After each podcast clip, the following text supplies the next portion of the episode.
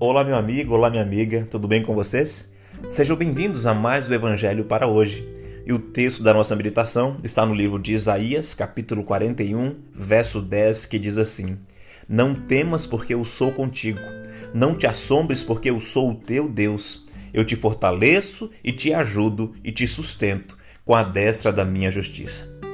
Infelizmente, muitas pessoas acreditam em pregadores que dizem que o cristão não pode passar por problemas, que o cristão tem que ser rico, que o cristão não tem dificuldades. Amigo, amiga, isso é mentira. O próprio Jesus, antes de ir ao céu, disse: No mundo tereis aflições, mas acalmem-se, porque eu venci o mundo. Queridos, Deus está dizendo para vocês hoje: Não temas, porque eu sou contigo. Não te assombres, porque eu sou o teu Deus. A luta virá, mas estarei ao seu lado e seremos vencedores.